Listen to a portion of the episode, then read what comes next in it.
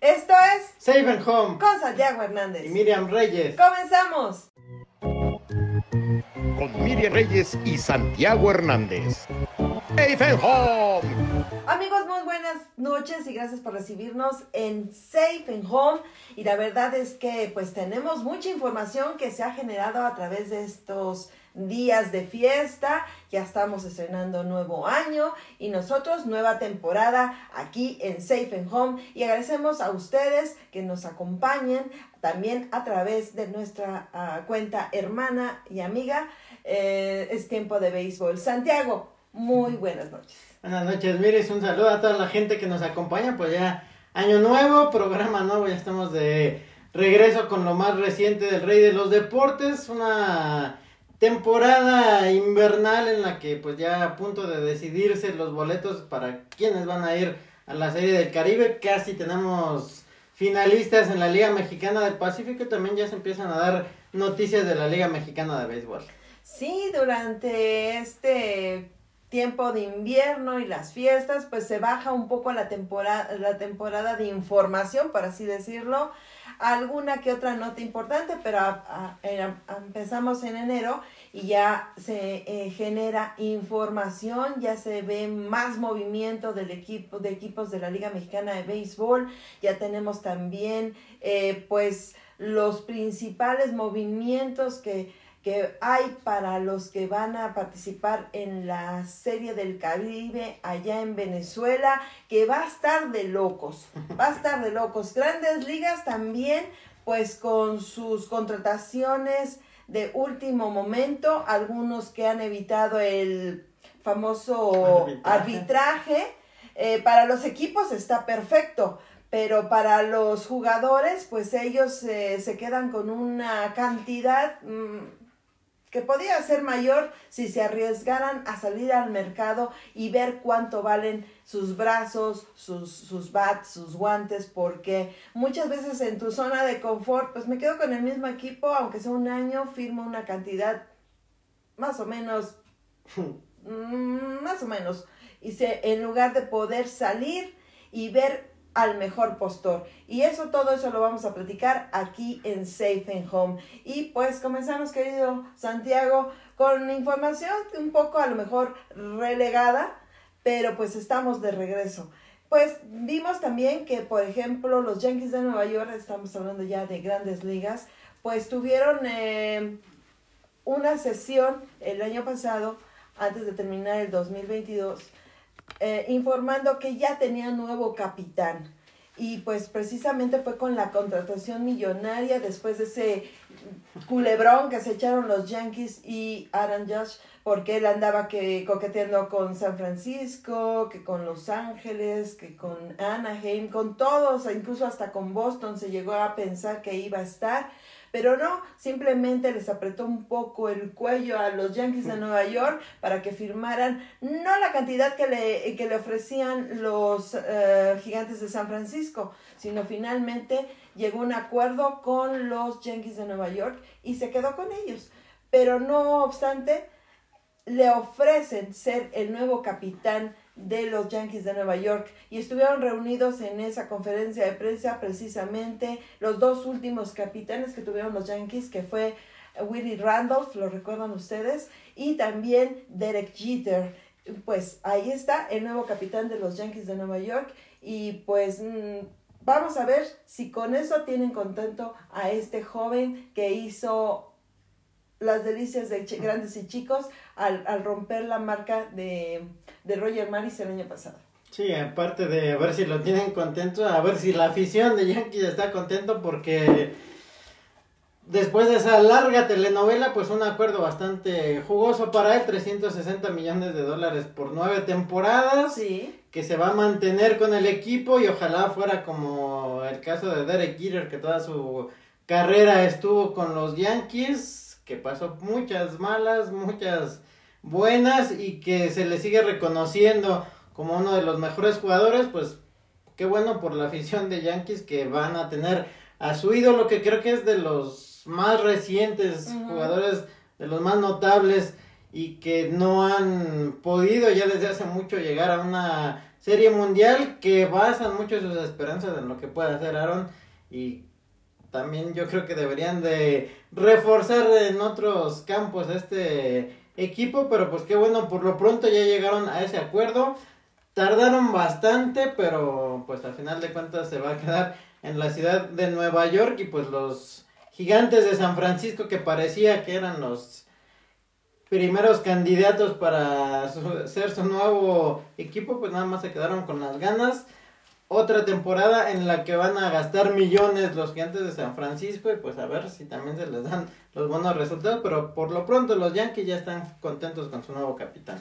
Y además, pues sus, sus vecinos, los chicos buenos de allá de Brooklyn, los New York Mets, no, no, de Brooklyn no, de Queens, de Queens, este, ellos pues se están armando en lo personal, están armando un trabuco los New York Mets.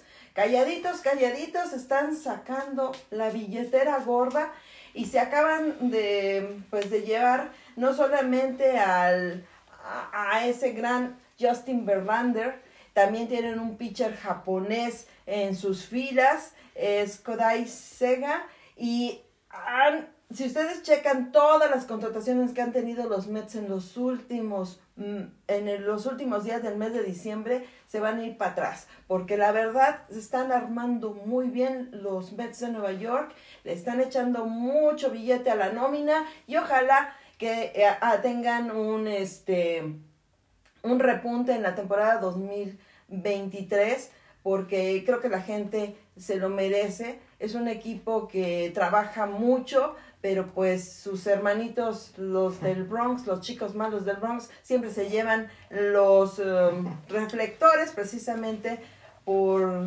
todo lo que se maneja ahí. Y pues otro que también perdió un gran jugador, pues fueron los Dodgers de Los Ángeles, que es este Justin Turner, que firmó precisamente con los Medias Rojas de Boston.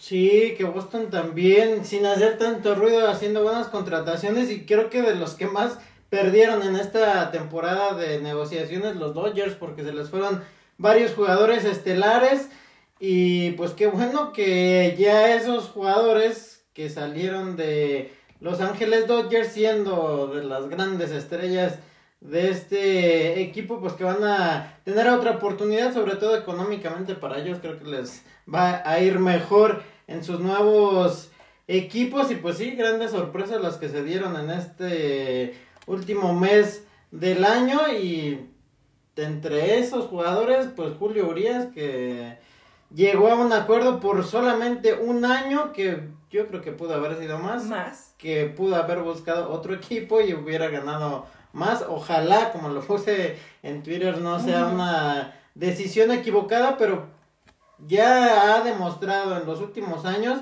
que es un brazo muy confiable, que te puede servir como abridor, que puede ser cerrador, que puede ser relevista. Que lo puedes traer en el momento más difícil y no importa que haya lanzado con escasas horas, él está ahí.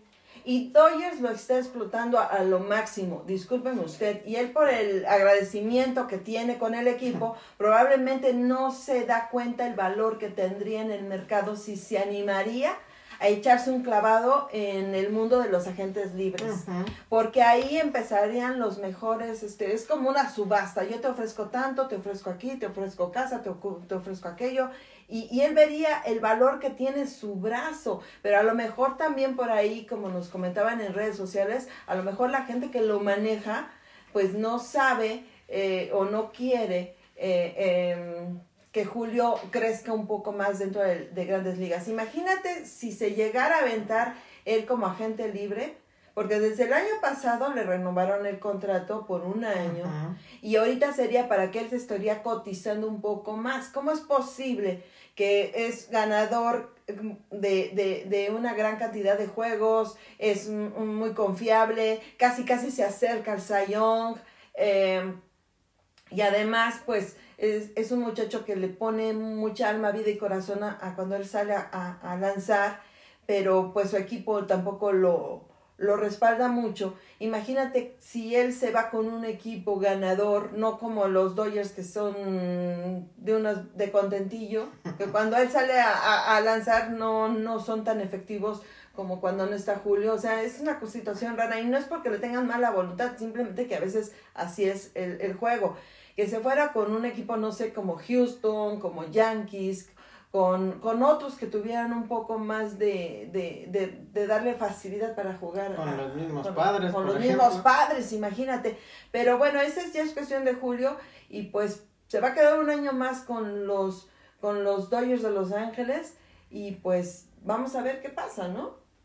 Sí, y además, si se cambiara la liga americana, yo creo que también haría muy buen papel, que en caso de batear, pues lo hemos visto que lo hace bien, que ha Sí. ganado juegos incluso con batazos suyos, pero sí que no le ha dado lo que se merece realmente el equipo de los Dodgers, que al principio cuando ellos lo debutaron ya en grandes ligas, que según ellos lo cuidaban tanto y que se les lastimó el brazo, que es lo que ellos mismos querían evitar, que Dave Roberts, que a él sí lo van a mantener los años que sea como lo trataba al principio, que lo dejaba en la banca, lo metía a relevar, que ganó un juego de playoffs con un batazo todavía de Adrián González, que en el momento, como bien lo mencionas, en que lo metan al campo, él va a responder que fue el que salvó el juego con el que consiguieron el último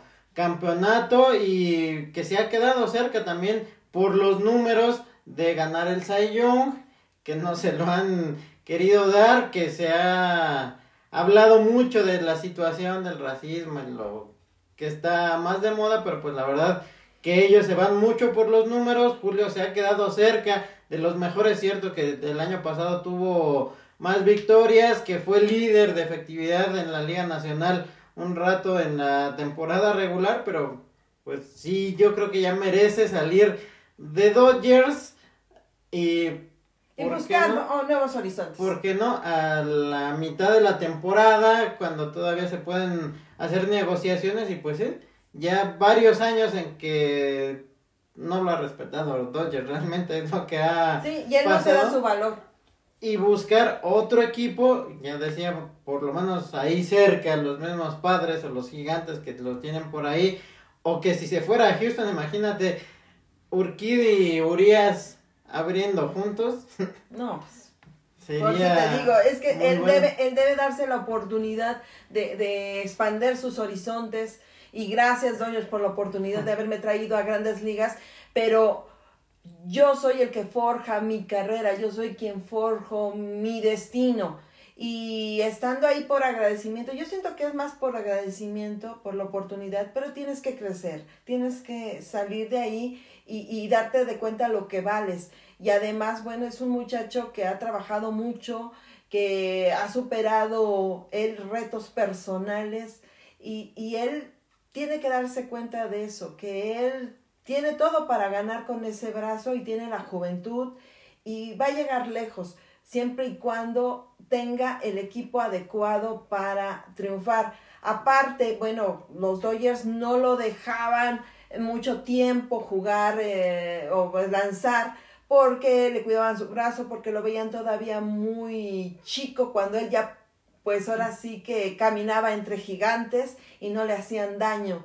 Y Julio Urias ahorita ya creció, es un muchacho muy joven, pero ya creció y está ahí para demostrar sea él que puede contra cualquiera. Pero bueno, vamos a esperar este año a ver si Dodgers puede seguir con el paso que nos ha mantenido ah, acostumbrados porque no ha tenido muy buenas contrataciones, se le han ido hombres claves, entre ellos Trevor Bauer no va a regresar por el problema ese que tuvo de violencia doméstica. Eh, quién sabe cuál será su destino, todavía no hay nada. De, todos modos, Dodgers le tiene que compensar el salario millonario que le, que le ofreció.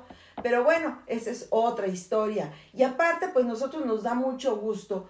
También leímos en estos días de que pues un mexicano que conocimos, que, que hemos visto crecer, que hemos visto la trayectoria de su padre, que en ese famoso slider, ese hombre ícono del, del, del picheo mexicano, que ya es parte del Salón de la Fama, Jesús Chito Ríos, ahora su hijo Wilmer Ríos va a tener una oportunidad, por fin firmó un contrato con ligas mayores y va a jugar, eh, bueno, a tomarse una tacita de café el próximo Spring Training a partir del 14 de marzo, que va a estar un poco, de, de febrero, que va a estar un poco difícil. Ahorita les digo por qué porque él quería participar en la selección mexicana de béisbol para el Clásico Mundial, sin saber que en unos días iba a firmar ese contrato y los Rojos de Cincinnati dijeron, bueno, nosotros te invitamos a nuestro campo de entrenamiento primaveral en Arizona y pues es exactamente en los días que se va a empezar todo este eh, asunto de juntarse en Arizona para poder eh, empezar los entrenamientos supuestamente de la selección mexicana de béisbol para con vías al al clásico. mundial. Entonces, vaya, vaya cosa y oportunidad que tiene Wilmer Ríos. Ir al campo de entrenamiento de Cincinnati, pero también formar parte del, de la selección mexicana de béisbol. Ve nomás, o sea, son cosas que cuando Dios da, da a manos llenas, ¿no? Sí, que además ya tiene varias temporadas terminando entre los líderes en el pincho de la Liga Mexicana, que ha tenido muy buenas actuaciones en temporadas anteriores en la Liga Mexicana del Pacífico y que este año pues ahí está ya con la oportunidad, la invitación que es yo creo que uno de los primeros pasos y de los más importantes para llegar a grandes ligas porque pues sí hay bastantes mexicanos también que no se mencionan mucho pero que están en doble A, en triple A pero pues ya Wilmer, recordar simplemente que esta temporada, los números que tuvo con los acerados de Monclova, que ha sido de sus pitchers estelares en las últimas temporadas, que fue el pitcher abridor del Juego de Estrellas allá en Monclova y que ahora la temporada que está teniendo con los Naranjeros de Hermosillo, donde también terminó con muy buenos números, que fue el líder de juegos ganados, pues ya se lo merecía, qué bueno que se le da esta oportunidad y pues ya a 50 días también del clásico mundial y en esas fechas pues ojalá y no tenga problemas para cumplir las metas que él mismo se propuso, pero sí ya es muy bueno verlo por lo menos en los entrenamientos primaverales. Sí, porque eh, él ha trabajado mucho, todos los que llegan a jugar béisbol profesional eh, una de sus metas es llegar a grandes ligas. Y llega este momento tan importante y también llega a ser parte de, la sección mexicana de béisbol, pues también eso eh, es parte de tu currículum, de, lo que tú quieres ser, de formar parte, pues es una decisión muy, muy, eh, muy difícil. Él ya había estado, Wilmer Ríos, ya le habían dado la oportunidad de ir a una liga instruccional por parte de los padres de San Diego. Pero pues no se había concretado nada. Y ahora ya, ya hay un contrato con ligas menores para jugar. Si el scout que lo haya firmado, que lo, que lo ha tenido bajo la mira, logró llegar a un acuerdo con Wilmer, pues es, y si, y los rojos lo que más necesitan son brazos aunque después lo vendan a otro a otro equipo, porque ahora aparecen los de Minatitlán. ¿Te acuerdas cómo eran los ajá, que formaban buenos peloteros y luego los vendían por necesidad económica? Así son los rojos de Cincinnati y de Minatitlán. Es más o menos parecido. Y sí han apostado por jugadores mexicanos. Tenemos a Alejo López, tenemos a Luis César, a Duarte, y ahora pues está teniendo en la mira a, a Wilmer Ríos y eso me parece excelente. Ojalá le den la oportunidad y que él tome la decisión oportuna. Por ahí alguien me preguntaba, oye, Chitos Ríos alguna vez tuvo la oportunidad de ir a grandes ligas. Sí, Will, este, eh, Jesús Chitos Ríos tuvo su oportunidad allá en 1996, era, no, 86, perdón, con los Mets y los Phillies de Filadelfia pero no amarró, no amarró. También estuvo en, ligas instruccionales con los, eh, la sucursal de los Cleveland Indians en Columbus, que está en, Ohio, en la, en la capital, y los Clippers en 1986, 86, que fue en Edmonton. Allá es, era de la Pacific Coast. Esta, er- esta liga ya desapareció, o esta sucursal, no la liga no, más bien el Edmonton ya desapareció porque era parte de los, de los expos, de los expos de Montreal. Después también era parte de los Tigres de Detroit, los este, Medias Blancas de Chicago, en la Pacific Coast League, pero no llegó más allá, o sea, ya desapareció este equipo, pero fueron los cuatro equipos que en los que tuvo participación y oportunidad Chito Ríos. Eh, ¿Por qué no se quedó? ¿Por qué no llegó a la gran carpa Jesús Chito Ríos? A pesar de que es un hombre que tiene todos los números eh, y que creció en, en- en la Liga Mexicana y que también participó en la Liga Mexicana en el Pacífico, pues acuérdense que era de esos pitchers, de los únicos que le gustaba completar los juegos, las nueve entradas. Muy raros Es muy raro. Yo sé que todavía a Santiago en ese entonces, Santiago todavía a lo mejor ni era prospecto eh, de sus papás para bebé, pero a mí sí me tocó ver el crecimiento de, de Chito Ríos cuando llegó a Tigres y, y todo el trabajo que hizo y él era de echarse toda la ruta. Para los, eh, para los scouts, para la gente de grandes ligas, decían es que este muchacho trae un brazo que ya es muy joven, pero ya lo trae cansado, más o menos como lo que tenía Tanaka, El pitcher este japonés que, eh, que estuvo con los eh, Yankees de Nueva York, que es toda una sensación, pero a pesar de que era muy jo- joven, ya su brazo estaba muy trabajado, muy cansado. Entonces, esa duda, esa duda que, que, que, que les daba o desconfianza del brazo de, de Chito Ríos para los, eh, la gente de grandes ligas fue lo que no lo hizo que se quedara o que amarrara contrato con un equipo de grandes ligas. Pero yo creo que si le hubieran tenido la confianza, hubiera tenido un excelente, un excelente trabajo en la Gran Capa y sería uno de los hombres, eh, no sé, como Vinicio Castilla, como Fernando Valenzuela, no sé, de ese tipo, de esa calidad, de ese calibre, pero no le tuvieron la confianza. Y tanto así que estuvo con los Mets y con, bueno, con equipos sucursales, perdón, de los Mets y los Phillies de Filadelfia. Y esto lo, lo pude comprobar o, o este, ahora sí, comprobar el dato con su hija Melissa Ríos, a quien le mando un fuerte abrazo, porque yo tenía la duda con quién había estado. Porque en las estadísticas de Jesús Chito Ríos nada más viene Edmonton y lo de Columbus. Son lo único que está ahí en 1986 y en 1987. Pero de que se fue a tomar su tacita de café con Phillies y los Mets, sí se fue Chito Ríos.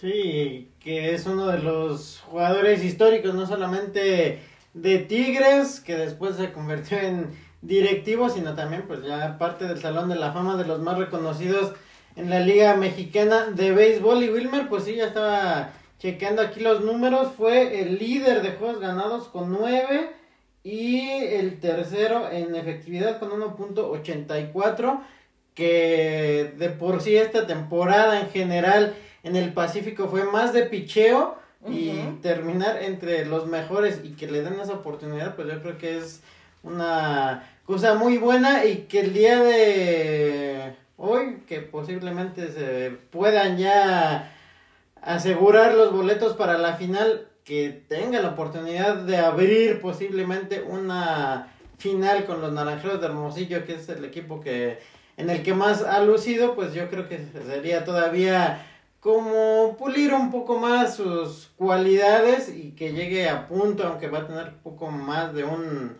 mes de descanso, si no es que sucede otra cosa, pero pues sí, ya que bueno que otro de los lanzadores más reconocidos en Liga Mexicana tenga la oportunidad de por lo menos estar en los entrenamientos.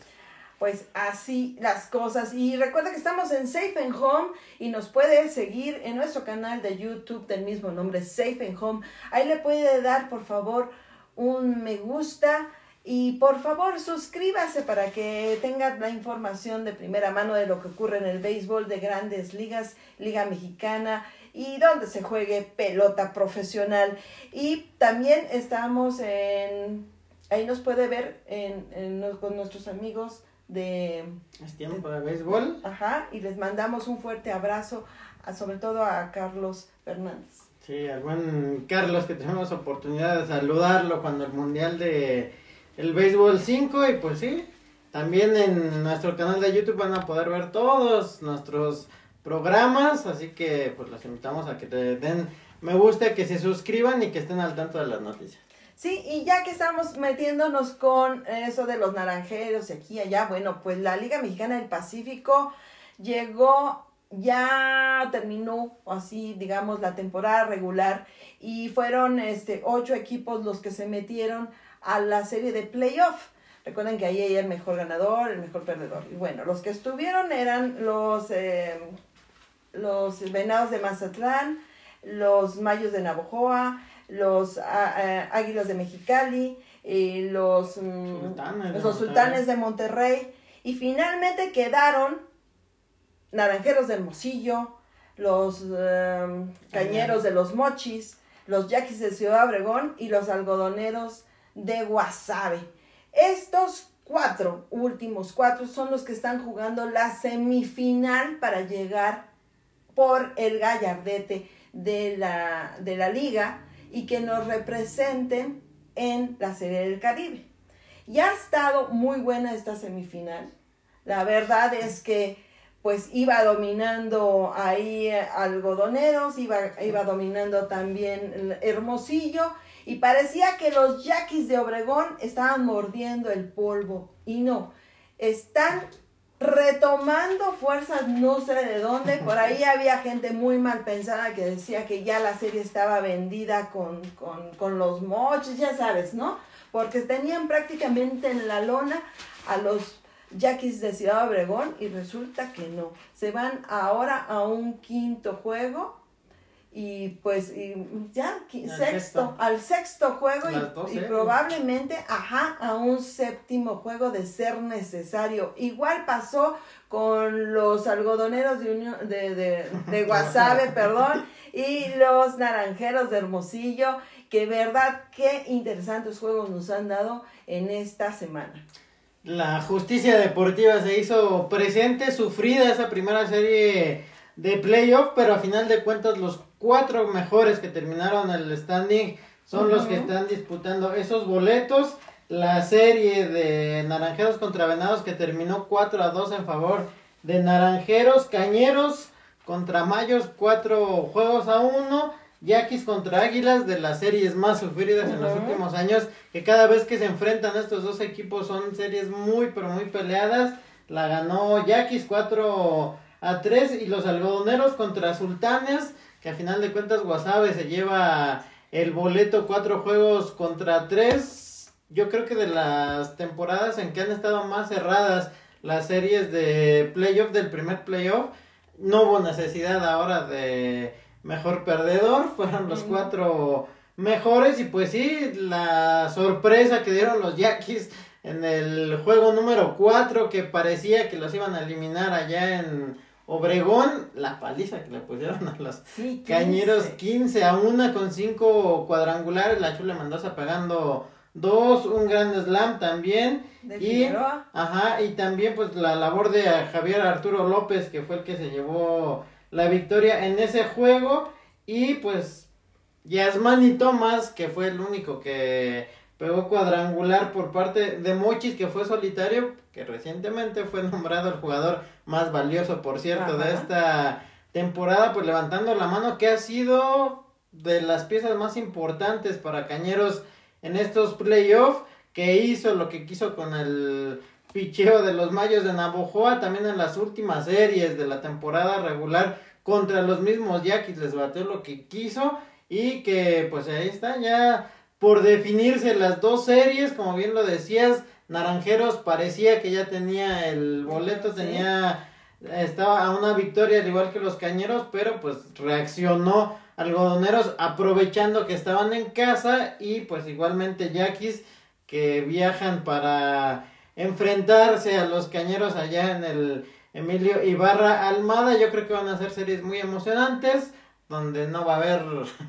en esta ocasión bancos de niebla como pasó el fin de Ah, semana sí. en Guasave que no se veía nada y que me recordó hace mm, cosa de 12 años más o menos que también ya estábamos a punto de irnos porque habían terminado los tres juegos que nos había tocado cubrir y nos dicen, ¿saben qué? Prendan todo de nuevo porque no se ve nada en Guasave, tuvieron que parar el juego y sí es la época en la que en Guasave La humedad. la y el humedad frío. se mezclan y pues suceden estas cosas, pero sí en las imágenes que pude ver, la gente con los celulares en la tribuna y así de un lado a otro del estadio No se se, veía. veían los puntitos los que se Y tenían mucho, un- mucho ánimo y querían que este juego siguiera, pero era peligroso para cualquiera de las Sí. dos novenas jugar en esas condiciones porque no, con- aún así con todas las luminarias prendidas o las lámparas, como usted le quiera llamar, no se podía ver el juego, que- así que decidieron suspenderlo y al día siguiente pues que se siguiera el juego Como estaba. como estaba en la séptima entrada y finalmente bueno fue cardíaco ganaron este eh, precisamente los algodoneros y en eh, minutos más adelante horas más más adelante pues nuevamente hicieron la umbrada y se llevaron esos dos juegos y pues la verdad este pues ahora sí que los dos que van a empezar este miércoles las, las, los últimos juegos de la semifinal en la Liga Mexicana del Pacífico, pues sacaron los dos juegos que necesitaban y pues todo se va a decidir en los moches y ahora todo se va a deci- decidir este En eh, Hermosillo. en Hermosillo y pues eh, no se los pierdan si tienen la oportunidad. Yo nada más los puedo escuchar ahora sí por, por radio porque no tengo la, la transmisión directa de, de la televisora.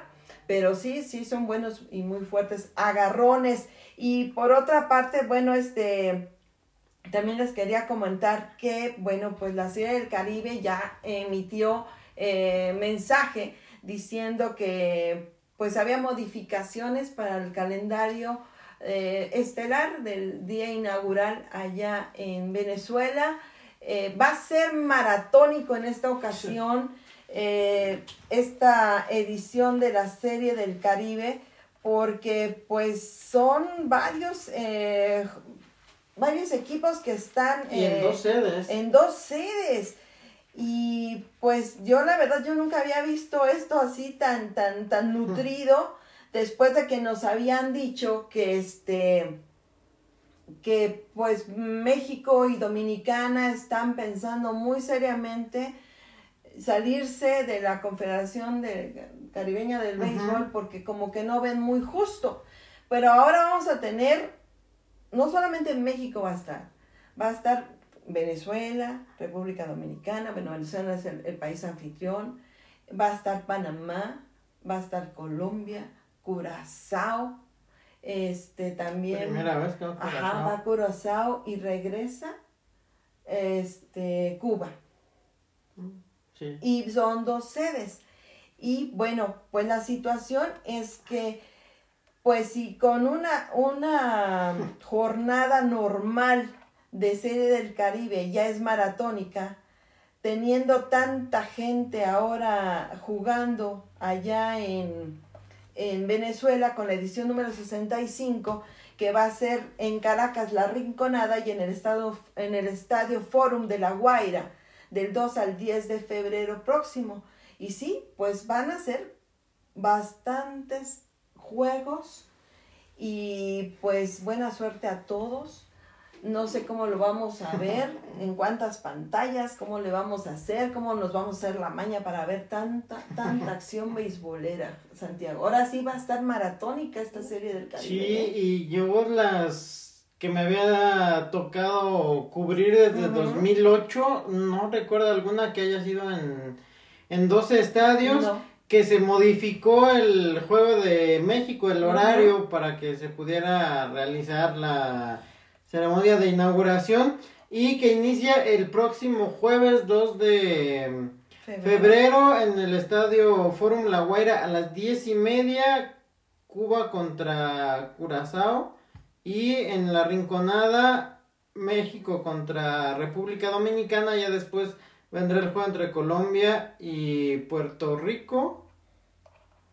Y finalmente al horario estelar será Venezuela contra Panamá, eso a las 8.30, todo en horario del centro de México y que estará terminando el día 10 de mm, febrero en el estadio de la Rinconada, que va a ser la sede principal de esta serie del Caribe, que pues ya desde hace unos años que le tocaba a, Venezuela, se acordarán aquello que se armó de que su presidente se quejaba de que México le había quitado la sede, pero pues fue por la situación en la que se encontraba Venezuela en ese momento que la Confederación decidió mover a otro lugar esa edición para que también superaran sus problemas y les diera tiempo de organizarlo mejor y pues que le tocó a Mazatlán, creo que fue la que se hizo aquí en Mazatlán en el 2017, era la que se tenía que haber jugado en Venezuela y ahora pues las fotos que hemos visto de los estadios por lo menos están muy bonitos, se ve bien y pues ya la organización dice que están prácticamente listos, ya solamente falta que se defina quiénes serán los que estén jugando, pero pues ya el calendario así lo dieron a conocer. Y el segundo juego de México le tocará el viernes 3 en el estadio de la Rinconada a las 6 pm contra el equipo de Curazao pues así ya están, ya se están preparando prácticamente y todavía en Venezuela no hay todavía campeón. Se está jugando el primer round robin, que por cierto estuvo, está fenomenal. Eh, Magallanes está tratando de recuperar terreno para quedarse con el bicampeonato, porque el año pasado, pues, pues este, fueron ellos los campeones y que representaron a, a Venezuela en este clásico caribeño. Pero pues les estaban dando y pegando un duro, pero parece ser que están nuevamente tomando nuevos bríos y ahí como que se quieren perfilar para quedarse eh, por lo menos ahorita ya están en el segundo lugar ahí del primer round robin, son dos. Es que es muy cansado como la forma de eliminación que se juega en Venezuela. Es un primero todos contra todos y otro segundo, los que hayan quedado van todos contra todos y entonces sí nos vamos a la gran final y casi casi se va acercando ya finales de, de, enero. para entrar a febrero cuando ya estamos prácticamente entrando a, a la serie del Caribe. Pero así es como lo juegan allá. Vamos a ver, aparte, bueno, pues se va a poner esto muy, muy emocionante. Y pues allá en República Dominicana, pues tenemos a los Tigres del Licey que le están metiendo con todo y vinieron de atrás para, bueno, bueno, pues ellos están tratando de quedarse con el campeonato de la Liga Dominicana de Béisbol contra las Estrellas Orientales. Ahí con las Estrellas Orientales, pues ¿quién cree que está lanzando? Pues Oliver Pérez, que bueno, pues eh, él ya se despidió del béisbol profesional de grandes ligas y Liga Mexicana y Liga Mexicana del Pacífico, pero dice, todavía tengo para dar ese extra y ahorita está como pitcher relevista, obviamente, con las estrellas orientales que prácticamente ya los tienen contra la lona con tres juegos a uno dominando los Tigres del Licey y, y probablemente hagan ellos todo para quedarse con este título. No lo sé, en el béisbol nada, nada escrito, pero es uno de los atractivos que tiene los, eh, las estrellas orientales allá en República Dominicana, pues a Oliver Pérez. Y qué bueno que también fuera de México le tengan esa confianza a Oliver que de las últimas temporadas que tuvo con los Toros de Tijuana, que parecía que estaba debutando apenas, y que también por el otro lado con el equipo que tiene la ventaja en esa serie, Alemão Hernández de los Diablos y de los Charros de Jalisco en esta temporada. De hecho, hace rato nos enviaron el boletín, será el pitcher abridor para este juego que puede ser el decisivo para que los Tigres lleguen ya como campeones. Así que pues también los refuerzos mexicanos que generalmente cada temporada cuando van quedando eliminados aquí en la Liga del Pacífico es lo que más toma los, los equipos de allá Dominicana, de Puerto Rico, de Venezuela, de Colombia, también hemos visto mexicanos que la mayoría de los equipos toman refuerzos, refuerzos. de picheos. Ajá.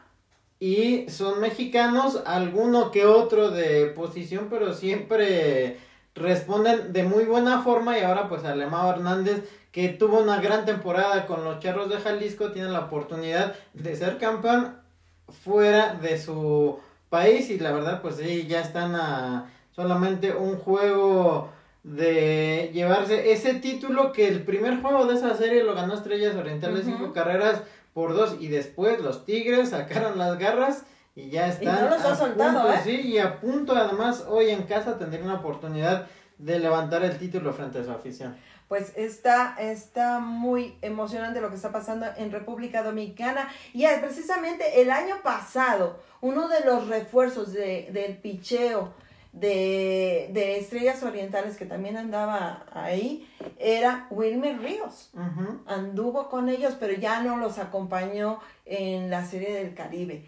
Y hablando de, de, de, grandes ausentes que van a estar en la Serie del Caribe, pues son los tomateros de Culiacán, que bueno, tuvieron muchos problemas. Recuerden que pues eh, habían corrido a Benjamín Gil y luego le dijeron que siempre no, que se quedara y total, pues ni con la petición de los jugadores de los tomateros de Culiacán se quedó eh, bien parado. Y por primera vez en mucho tiempo los tomateros no son protagonistas de playoff en la serie del Pacífico, allá en, el Pacífico y ahora, bueno, pues tendrá que meterle todo su, su interés y toda la, la injundia Benjamín Gil porque tiene que armar el, el roster oficial que va a estar eh, representándonos en el Clásico Mundial a partir de marzo 11 allá en Arizona. Y pues esperemos que no sea el club de Toby, y que no se hagan las cosas este, al vapor, porque no tenemos noticias de nada. Ya se tienen que empezar a presentar a partir del 16 o 17 de febrero, que les decía que es cuando empiezan a reportarse pitchers y catchers y los jugadores este, con lesión a los campos primaverales en grandes ligas, ya sea en la Liga de la Toronja o en la Liga del, Cactus.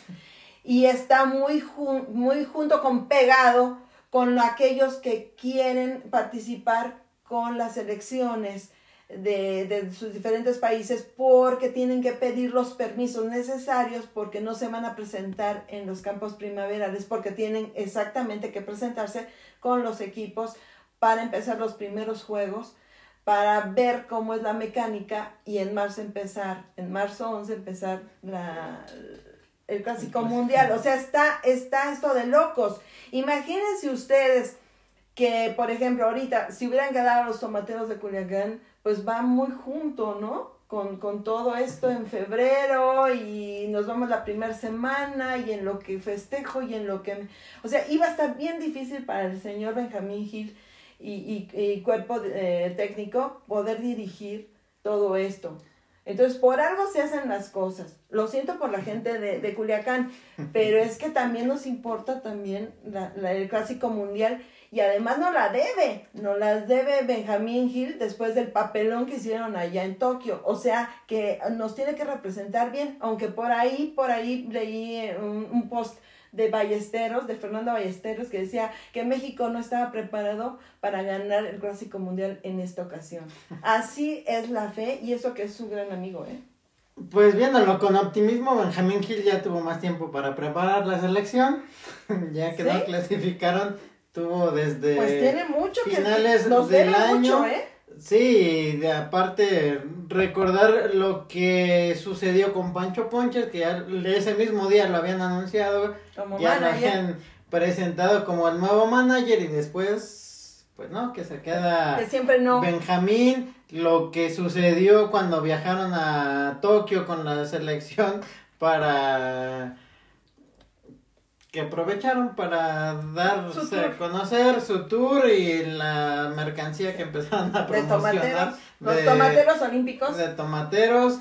Y pues sí, que van a tener la oportunidad de más poco tiempo los jugadores mexicanos que vayan a la Serie del Caribe y después sean seleccionados para ir porque pues hay que recordar, lo acabamos de mencionar, la Serie del Caribe estará terminando el día 10 y es que México llega por lo menos a las semifinales, al juego de tercer lugar el 10 estarían terminando y pues ya algunos que tendrían que reportar para este evento que pues también ya muy esperado por muchos aficionados después de cuatro años veremos otra vez el clásico mundial que México volverá a enfrentar a Estados Unidos que ya les ganó y que ahora pues habrá jugadores con más experiencia que aunque digan que no se puede ganar por lo menos yo creo que con los jugadores activos y creo que yo lo había mencionado en otro programa con los jugadores que tuvo México activos en la temporada 2022, por lo menos un buen cuadro se puede armar. Sí, sí, si lo piensan bien y no van los cuates de los cuates,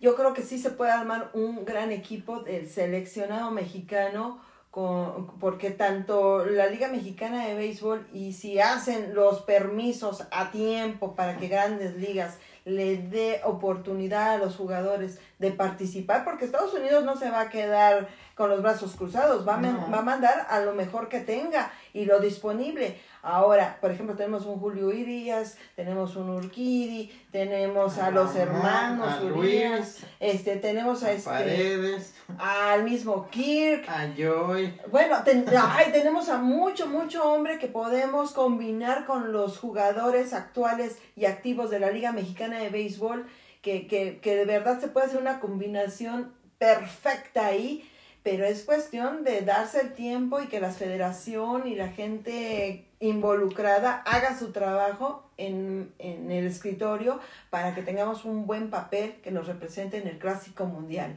Y mientras tanto, y todo eso sucede, la Liga Mexicana de Béisbol pues está empezando a hacer sus movimientos por ahí.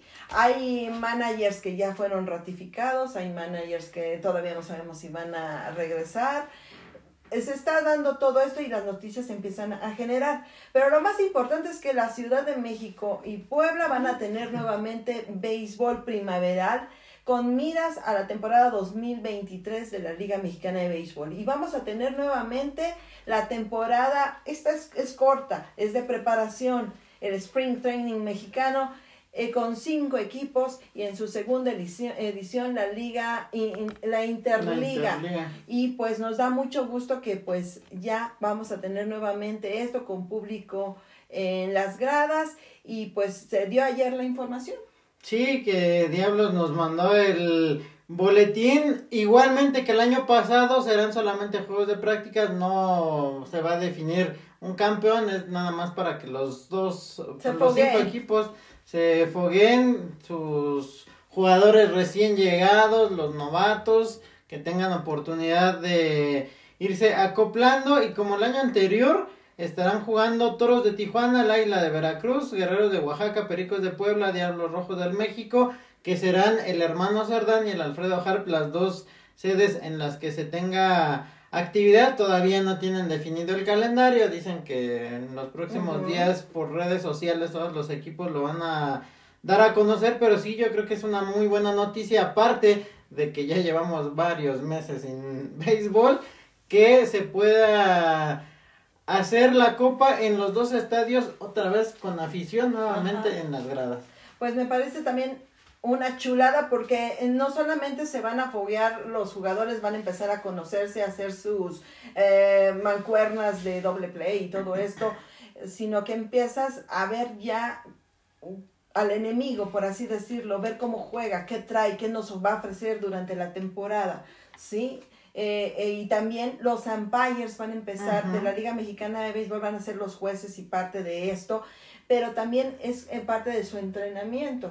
Como tú dices, novatos y, y no tan novatos van a estar ahí en estos juegos que todos van a participar, es una clase de round robin, todos contra todos, y pues eh, la situación es que van a jugar a la vez en el estadio Hermano Sordan y en el estadio Alfredo Hart, eh, después le diríamos eh, los días, el costo, cómo va a ser todo esto, pero es, es importante empezar a ver cómo se van conformando estos equipos. Otros por allá también en, en otras eh, entidades de, de, las plazas de la Liga Mexicana de Béisbol pues van a tener sus propios campos de entrenamiento, pero aquí concretamente estamos hablando de la Ciudad de México y Puebla y nuevamente pues bueno, vuelven a ser anfitriones los Diablos Rojos del México y los eh, Pericos de Puebla, ¿no?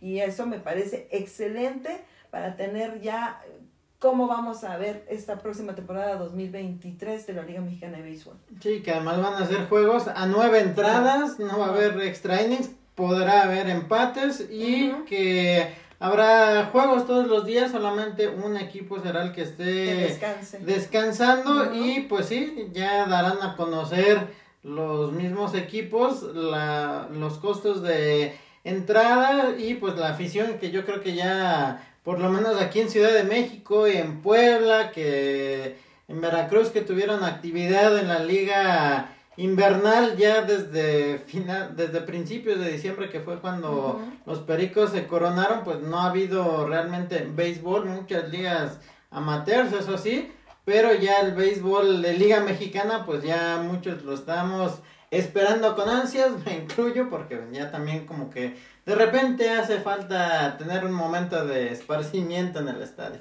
Sí, y qué mejor que ir al parque de pelota y ver cómo pintan los, los equipos y qué nos van a presentar en la temporada ya formal, que por cierto pues empieza en abril y, y aquí en Ciudad de México pues va a ser un agarrón clásico, eh, la guerra de guerras, la guerra civil, como usted le quiera llamar, pero va a ser de apología, independientemente de que después vamos a tener béisbol de grandes ligas formalmente entre. San Diego y no me acuerdo el otro equipo, pero baji- este San Francisco. San Francisco. Entonces, padre, sí. vamos a tener vamos a tener muy buen béisbol concretamente en Ciudad de México y pues manager que va a reiniciar o que es confirmado eh, Chapo Vizcarra que tuvo problemas allá con los Charros que no cada temporada. cada temporada esta vez no la pudo lograr el gran eh, Roberto Vizcarra pero es confirmado como manager de los eh, Leones, de Yucatán Los actores campeones. Sí, entonces, bueno, fel- felicidades. Otro que le dieron las gracias fue a Matías Carrillo porque se anduvo yendo allá con Navojoa y le dijeron, oye, es que aquí nosotros seguimos teniendo béisbol, pero pues el coyote pues mm, no hizo caso y pues parece ser que eso no le gustó a los aceleros de Monclova.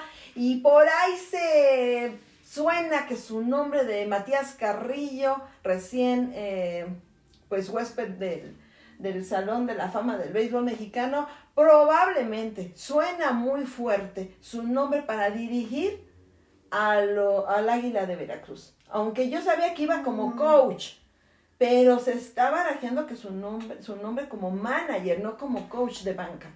Pues el manager que tuvieron la temporada anterior, el Peque Valdés, fue su primera temporada dirigiendo. Creo que no se obtuvieron los resultados deseados, pero tomando en cuenta que pues es su primera vez al frente, yo creo que si le dieran la oportunidad, pues podría mejorar porque el Águila también estuvo invirtiendo en buenos jugadores, armaron un buen equipo, le dieron oportunidad a varios jugadores jóvenes y pues sí, Matías Carrillo que ya ha sido campeón tanto en Pacífico como en Liga. Mexicana, pues yo creo que sería una buena opción si es que se deciden ir por él y también por los Pericos de Puebla que cambiaron de manager, anunciaron a Héctor Hurtado que fue el que los estuvo dirigiendo y que los hizo campeones ahora en la invernal mexicana y pues los Diablos que ratificaron a Juan Gabriel Castro lo que tantas veces habíamos mencionado, le van a dar continuidad al proyecto que les presentó Excelente. Juan Gabriel, que hizo un muy buen papel la temporada 2022 y que recientemente acaba de ser nombrado como el manager del año de la Liga Mexicana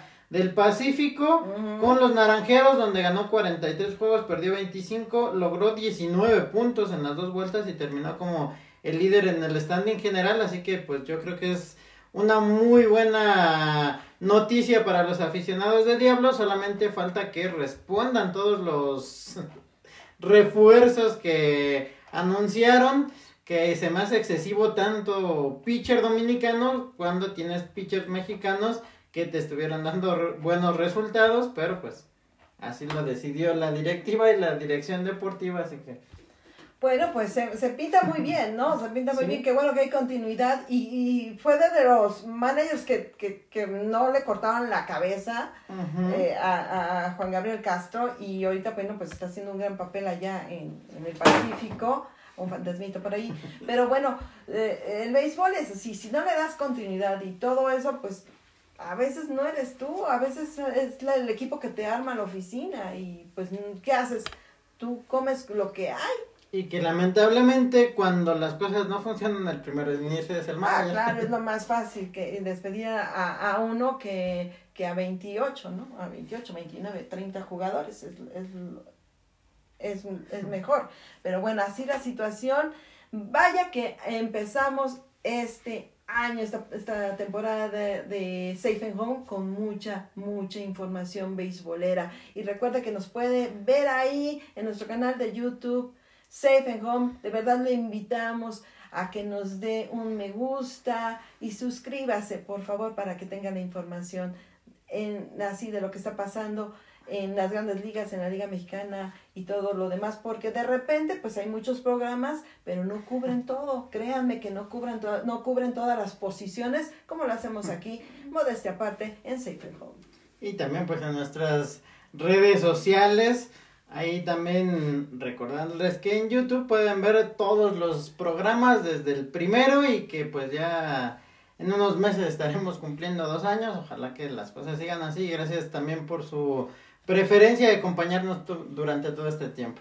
Sí, y además algo que quería comentarles por ahí, estaba viendo unas fotos que están enchulando el Fry Nano.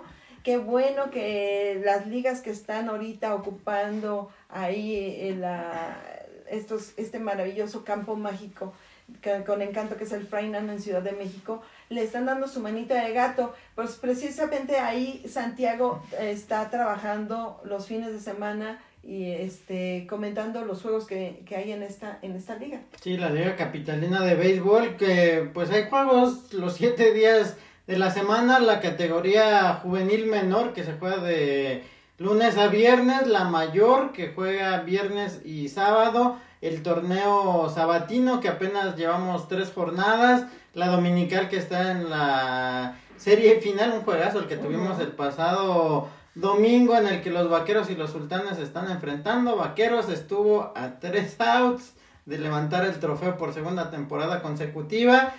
Un gran final el que se dio y pues estará definiendo el próximo domingo. Y sí, ya tienen casi tres semanas que están trabajando en el estadio. Cambiaron todas las lámparas que ya le hacía bastante falta. Sí. En el dugout ya le pusieron pasto artificial, lo pintaron, arreglaron las plataformas donde están las bancas, los Sí, son- cojines de los dogouts en las bancas también quedaron muy bien. Todavía ayer que me tocó andar por ahí estaban trabajando y pues se pretende que los siguientes sean los baños, que yo creo que también por ahí hubieran empezado porque sí, de repente se encuentra uno cada sorpresita, pero sí, ya también la liga y la alcaldía trabajando para mantener en buenas condiciones el estadio y pues que cuando hay oportunidad de jugar ahí, la verdad que sí se siente algo especial estar sobre ese terreno de juego. Sí, el, el- yo siempre lo he dicho, el Fray Nano tiene magia. Y hablando de magia, también les podemos decir que, bueno, el estadio de los Olmecas de Tabasco, el centenario al que ya le quieren cambiar el nombre, ya está listo porque va a ser sede del próximo Juego de Estrellas de la Liga Mexicana de Béisbol. Y también en grandes ligas, en el Globe Life Field de Arlington, va a ser el Juego de las grandes ligas de estrellas. Y bueno, hasta aquí llegamos, amigos. Muchas gracias por acompañarnos en Safe and Home. Y pues aquí los esperamos la próxima semana. Un saludo a toda la gente que nos acompañó como cada semana y también pues a Marisol que siempre está atenta a nuestros programas de Safe and Home. Y a usted también por acompañarnos. Esto fue Safe and Home y que tengan todos muy buenas y beisboleras noches. Hasta la próxima.